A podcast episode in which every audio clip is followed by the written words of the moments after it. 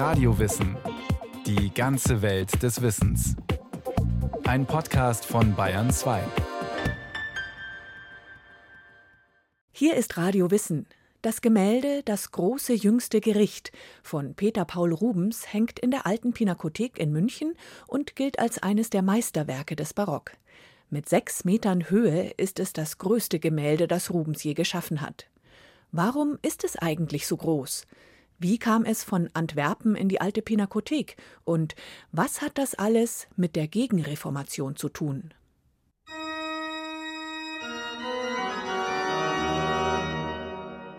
Körper, Dutzende Körper, Schultern und Oberschenkel, Füße und Gesichter, Oberarme, Knie, muskulöse Rücken, blasse Bäuche und runde Pobacken. Doch schnell gewinnt das Gewimmel Struktur. Die Körper auf der linken Bildseite streben nach oben, bilden eine Art Turm.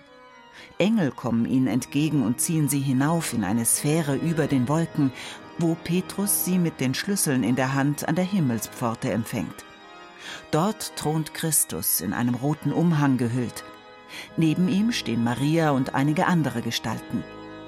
Seine rechte Hand zeigt weiter nach oben, wo die Taube als Symbol des Heiligen Geistes und Gott Vater als blasse Gestalt schweben.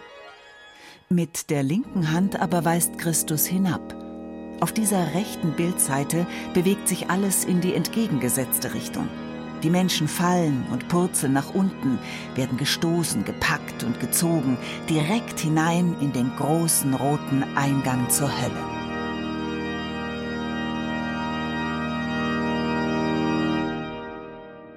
Wir sehen also wirklich einen Höllenschlund. Wir sehen satanische Gestalten mit Hörnern, mit Boxbeinen, also richtige Dämonen.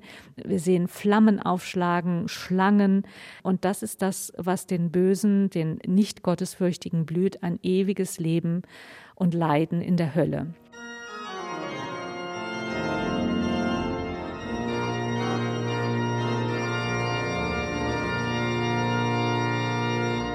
Die Kunsthistorikerin Dr. Miriam Neumeister ist Spezialistin für flämische Malerei. Das große jüngste Gericht von Peter Paul Rubens gilt als eines der Meisterwerke des Barock. Es hängt heute in der Alten Pinakothek in München. Mit sechs Metern Höhe ist es das größte Gemälde des Museums. Zum Vergleich. Eine Standardwohnung hat eine Höhe von zwei Meter. vierzig. Zugleich ist es das größte Bild, das Rubens je gemalt hat. Das Bild erzählt vom jüngsten Gericht, dem letzten Tag auf Erden. Nach christlicher Vorstellung kehrt Jesus an jenem Tag auf die Erde zurück, um über die Menschen zu richten. Im Matthäusevangelium heißt es dazu: Und er wird sie voneinander scheiden, wie ein Hirt die Schafe von den Böcken scheidet. Und er wird die Schafe zu seiner Rechten stellen und die Böcke zur Linken. Da wird dann der König sagen zu denen zu seiner Rechten: Kommt her, ihr Gesegneten meines Vaters, erbt das Reich, das euch bereitet ist von Anbeginn der Welt. Die Vorstellung vom jüngsten Gericht spielte in Europa bis in die frühe Neuzeit eine große Rolle. Viele Menschen waren überzeugt davon, dass der jüngste Tag konkret bevorstand. Es wird also am Ende aller Tage Bilanz gezogen. Und dann ist es eben wirklich relevant, wie die Gläubigen gelebt haben. Haben sie gottesfürchtig gelebt? Haben sie gebetet? Haben sie Gefangene besucht? Haben sie eben, wie man so sagt, ein gottesfürchtiges, ein christliches Leben geführt? Oder haben sie ein Leben gelebt, das im Zeichen der sieben Todsünden gestanden hat?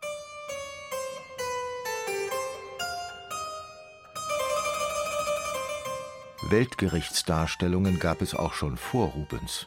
Darunter einige aus der Hand der berühmtesten Künstler ihrer Zeit, von Tintoretto etwa oder von Michelangelo, dessen jüngstes Gericht in der Sixtinischen Kapelle im Vatikan im Zentrum der Christenheit prangt. Doch Rubens schaffte etwas, das über alle vorherigen Versionen hinausging. Zum einen ist sein Bild sehr leicht lesbar. Was bei einigen seiner Vorgänger zu eher chaotischen Szenen führte, hat bei Rubens eine klare Struktur. Insgesamt befinden sich 46 Personen auf dem Bild, aufgeteilt in drei Zonen. Die guten Seelen links, die Verdammten rechts, einige Heilige oben. Zum anderen wirkt sein Bild unglaublich lebendig. Dazu trägt das große Spektrum an Gefühlsregungen bei. Freude, Erleichterung, Hoffnung und Dankbarkeit auf der linken. Entsetzen, Angst, Schmerz und Ungläubigkeit auf der rechten Seite. Außerdem betonte Rubens mit seiner Malweise die Körperlichkeit der Figuren. Das ist ja das Besondere am jüngsten Gericht, dass wir eben wieder körperlich werden. Wir verlassen den Zustand des Grippes und des Staubes, zu dem wir geworden sind, und werden wieder ja, zu menschlichen Wesen, bekommen wieder ein Antlitz. Und dadurch, dass er auch noch das Inkarnat einsetzt, das heißt also den Hautton, und der ist bei Rubens eben immer warm und pulsierend. Sie können also wirklich das Schlagen der Adern unter der Haut erkennen und wahrnehmen. Das sind nicht irgendwelche abstrakten Gebilde, die in den Himmel aufsteigen, sondern das sind wirklich Menschen, das sind Identifikationsfiguren, das sind Gestalten auf der einen Seite ideal und schön und auf der anderen Seite aber eben wirklich aus Haut und Haaren gemacht, genauso wie du und ich.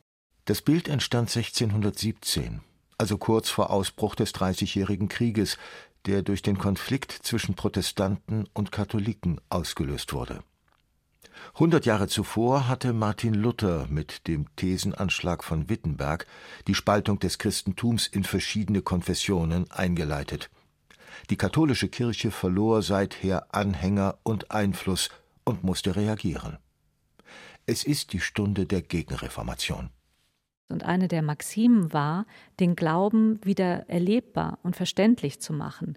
Und diesem Ziel hat sich Rubens als Maler verschrieben. Er wollte, dass die Texte der Bibel auch dem Laien, der nicht lesen kann, dass er ein Bild genauso wie ein Buch lesen kann.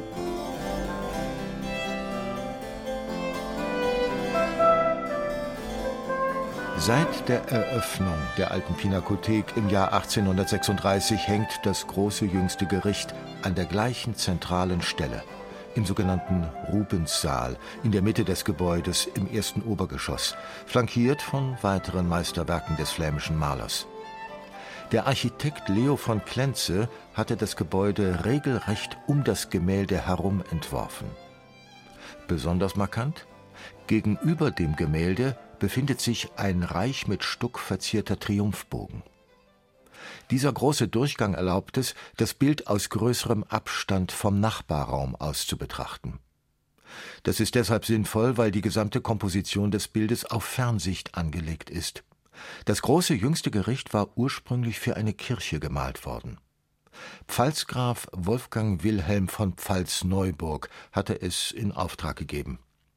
Er wollte ein Altarbild für die Hofkirche seiner Residenz in Neuburg an der Donau. Hier hing das Gemälde seit 1618 und konnte mit seiner Höhe von sechs Metern auch von den hintersten Bänken der Kirche noch gut gesehen werden. Doch wie hat Rubens die immense Leinwandfläche von sechs Metern Höhe und fast viereinhalb Metern Breite bewältigt? Man weiß, es ist aus vier Leinwandbahnen gemacht worden. Die Webstühle waren damals nicht breiter. Das heißt also, wenn man eine bestimmte Breite haben wollte, musste man eine große Leinwand aus verschiedenen Bahnen zusammennähen. Dann musste das Bild natürlich auf einen Keilrahmen aufgebracht werden, damit man nicht eine schlackernde Leinwand bemalt hat, sondern eben eine Leinwand, die unter Spannung stand durch den sogenannten Keilrahmen. Dann wurde das Bild grundiert und dann musste das mit Seilzügen irgendwie nach oben gebracht werden oder in die Senkrechte gebracht werden. Und tatsächlich sind die Wände im Rubens Atelier so hoch gewesen, dass da selbst dieses Format reingepasst hat. Und dann muss man sich vorstellen, dass es Gerüste gab, Leitern gab und dass dann wahrscheinlich sogar mehrere gleichzeitig an so einer großen Fläche gearbeitet haben.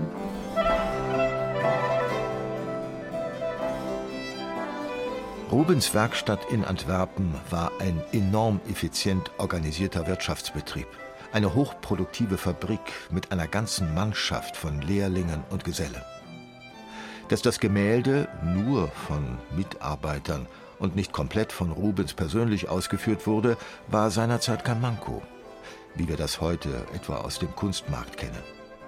Auftraggeber und Öffentlichkeit wussten, dass Rubens nicht alles selbst malte. Es wurde von vornherein vertraglich festgehalten, welcher Anteil an welchen Partien des Bildes von der Hand des Meisters zu stammen hatte. Wichtig war im Denken der damaligen Zeit vor allen Dingen die Komposition. Denn Rubens versprach sozusagen seinen Auftraggeber und er stand auch dafür ein, dass die Bildidee und das war ja das eigentlich Wichtige, dass die von ihm ist. Beim großen jüngsten Gericht wissen wir aus der erhaltenen Korrespondenz, dass Rubens ganz freimütig sagt, ich mache den obersten Teil, das sind die schwierigsten Teile und das sind die, die zuverlässig auch am Ort gesehen werden müssen. Und wenn wir hingucken auf das Bild, was sehen wir da oben? Wir sehen über Christus Gott Vater. Beim Malen hatten die Maler, die ja auf der Leiter standen, natürlich keinen Abstand zum Bild. Alle mussten genau wissen, was sie taten, damit die Fernwirkung am Ende auch stimmte. Die Rubens-Werkstatt hatte allerdings viel Erfahrung mit großen Bildern für Kirchen oder Historienbildern für die öffentlichen Räume in Schlössern und Residenzen. Rubens hat ja, weil er so große Aufträge ausgeführt hat, zu seinem Wohnhaus ein großes Ateliergebäude gebaut in italienischen Formen, also große, klare Fensterachsen, eine horizontale Gliederung des Baukörpers. Nicht so Ziegelbauweise, nein, Hausstein wurde da verwendet. Das sind keine kleinen Treppengiebel, nein, da ist ein richtig solides, großes, breites Dach drauf. Das war wirklich eine ganz große Ansage. Rubens zeigt, ich bin weit gereist, ich habe ganz viel gesehen und ich baue mir hier quasi einen Palast.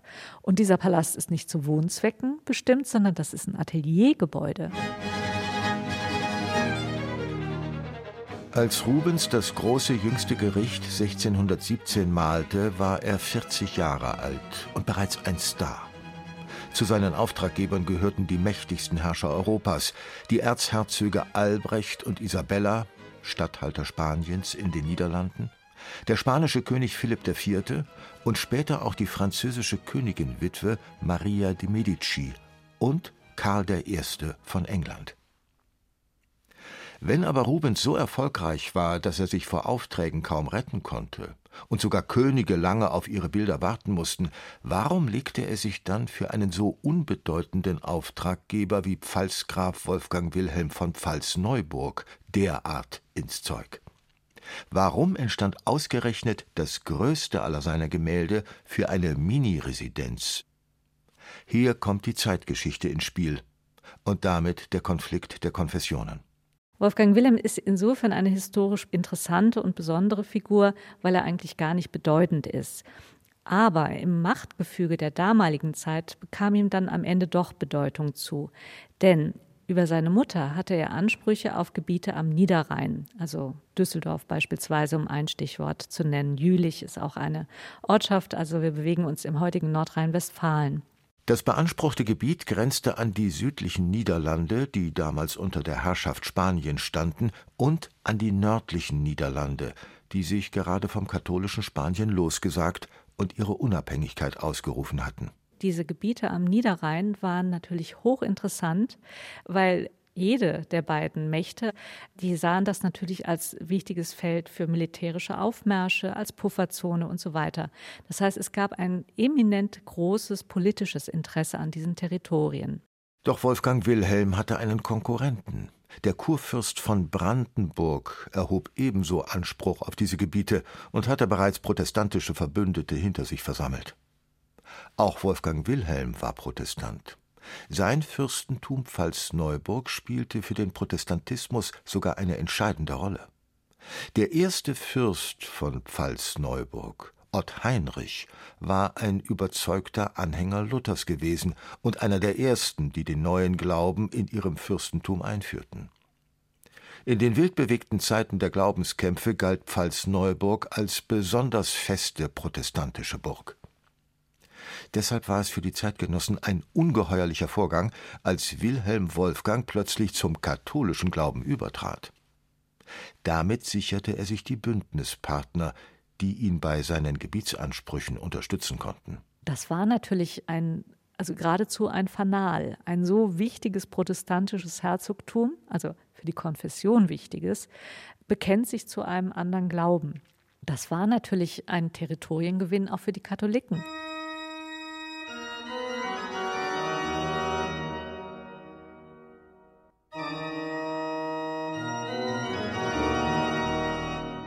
Die Hofkirche von Pfalz-Neuburg war für den protestantischen Ritus gebaut.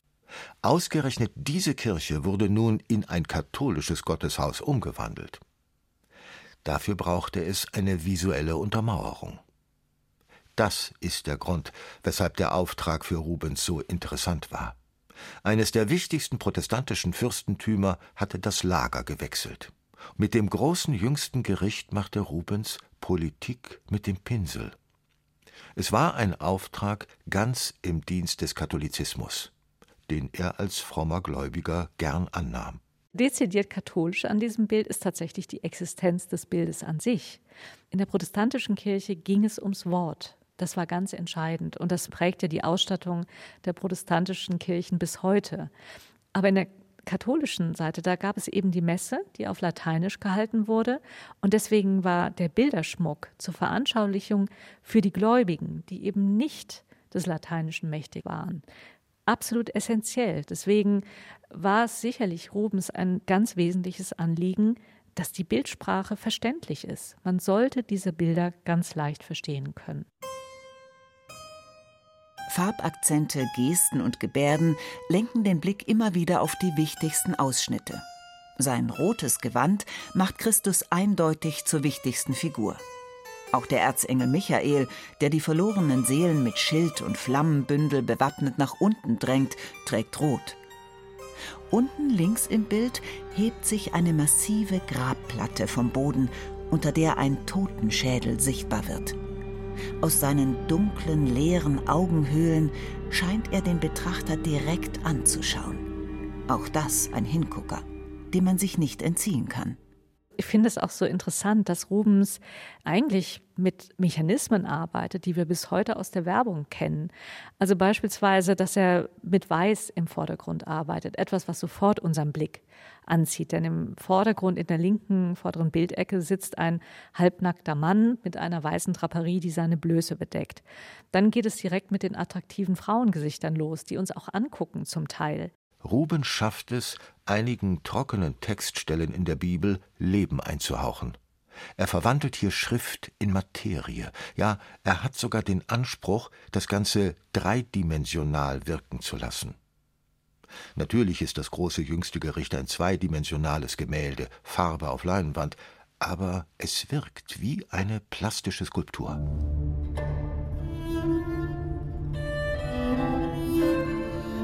Auffällig viele Figuren sind nicht etwa frontal, sondern von der Seite, also quer zur Bildfläche zu sehen. Ihre Körper, Schultern und Arme weisen in das Bild hinein. Durch den Bildaufbau mit den Menschenmassen links und rechts und Christus und den Heiligen oben ergibt sich eine Art großer Ring. Anders gesagt, genau in der Mitte des Geschehens öffnet sich das Bild und gibt den Blick auf eine ferne Landschaft frei, mit weiten grünen Flächen unter blauem Himmel. Das erzeugt einen Fernblick, der dem Bild eine erstaunliche Tiefe verleiht. Ein anderer Aspekt ist natürlich die Körperlichkeit. Wir kennen ja alle die sogenannte Rubensfigur. Das ist heute ein negativ besetzter Begriff, ist aber in der damaligen Zeit überhaupt nicht so, denn das war einfach das Schönheitsideal. Man muss sich ganz klar vorstellen, in einer Zeit, wo Nahrungsmittel knapp waren und arme Leute nicht so allzu viel zu beißen haben, war natürlich ein üppiger Körper ein absolut begehrenswertes Schönheitsideal, so wie wir heute möglichst gerne braun gebrannt und frisch aus dem Urlaub aussehen so war das eben damals eben helle Haut. Das war auch ein Zeichen, dass man nicht körperlich arbeiten musste, anders als die Leute auf dem Feld, die natürlich durch die Sonneneinstrahlung braun gebrannt waren. So war die weiße Haut ein Zeichen auch von Vornehmheit, von Schönheit. Das war etwas Begehrenswertes. Und natürlich sind die positiven Identifikationsfiguren in dem Bild auch dem Schönheitsideal entsprechend dargestellt. Deswegen haben wir, eigentlich ist das gar nicht so anders zu heute, hübsche Frauen.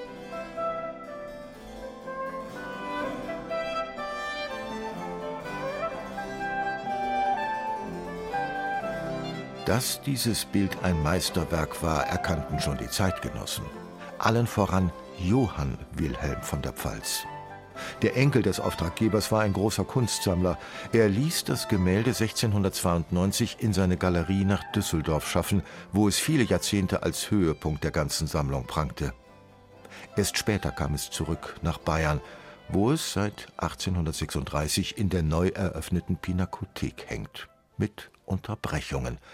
Denn im Zweiten Weltkrieg war das Bild im Obergeschoss der alten Pinakothek nicht mehr sicher. Die kleineren Gemälde hatte man längst an geheime Orte in ganz Bayern gebracht, in die Keller diverser Klöster und Schlösser, fernab von Fabriken und Städten. Für ein so großes Gemälde wie das große jüngste Gericht aber war ein Umzug nicht so einfach. Die alte Pinakothek wurde bei einem Bombenangriff so schwer getroffen, dass nur ein Torso übrig blieb. Wo einst der Rubenssaal war, klaffte jetzt nur noch ein Loch. Decke, Boden, Außenmauer, Wand zum Nachbarsaal, alles weg. Tatsächlich hat man dann dieses Bild als eines der letzten evakuiert und dann ausgelagert nach Schloss Hohenburg bei Lengries und kam dann nach dem Krieg wieder zurück nach München. Nur wie bekommt man ein so großes Gemälde durch die Tür? Ganz einfach. Es wurde gerollt. Denn anders als im Mittelalter malte man zu Rubens Zeiten nicht mehr auf Holztafeln, sondern auf Leinwand. Und die ist in Maßen flexibel. Miriam Neumeister von der Alten Pinakothek. Wir haben das dann nochmal in den 90er Jahren bei der Sanierung gemacht. Ein unglaubliches Unterfangen, ein solches Bild. Erstens einmal überhaupt, ich meine, es ist ein riesiges Format, es von der Wand runterzunehmen, es dann so hinzulegen, dass man es abspannen kann. Das heißt, dass man es vom Keilrahmen, auf dem es ja aufgespannt wird, herunternimmt, die Leinwand eben ausgebreitet hat und es dann vorsichtig auf eine Rolle zieht. Auf die gleiche Art war das Gemälde bereits nach Bayern gekommen von Antwerpen bis Frankfurt über den Wasserweg und dann weiter auf Pferdekarren über Land. Und da hängt es nun in der wiederaufgebauten alten Pinakothek, Rubens großes jüngstes Gericht. Um zu erkennen, dass es sich bei dem Bild um Propaganda für die Rekatholisierung eines Herzogtums handelt, braucht es historisches Hintergrundwissen.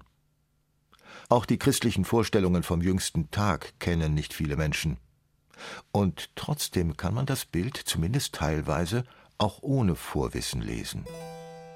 Denn selbst wenn man nichts von einem Weltgericht weiß, wenn man weder die Bibel noch Christus kennen sollte, kann man aufgrund der Bildkomposition nicht doch erkennen, dass eine Person hier eine Sonderrolle einnimmt?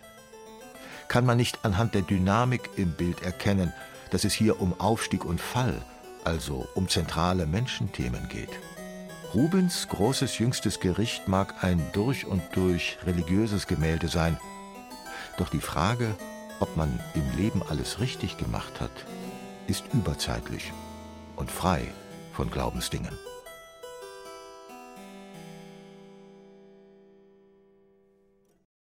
Das war Radio Wissen, ein Podcast von Bayern 2. Autorin dieser Folge Julie Metzdorf. Regie führte Silke Wolfrom. Es sprachen Rahel Comtes, Andreas Neumann und Jennifer Güsell. Technik Andreas Lucke. Redaktion Nicole Ruchlack.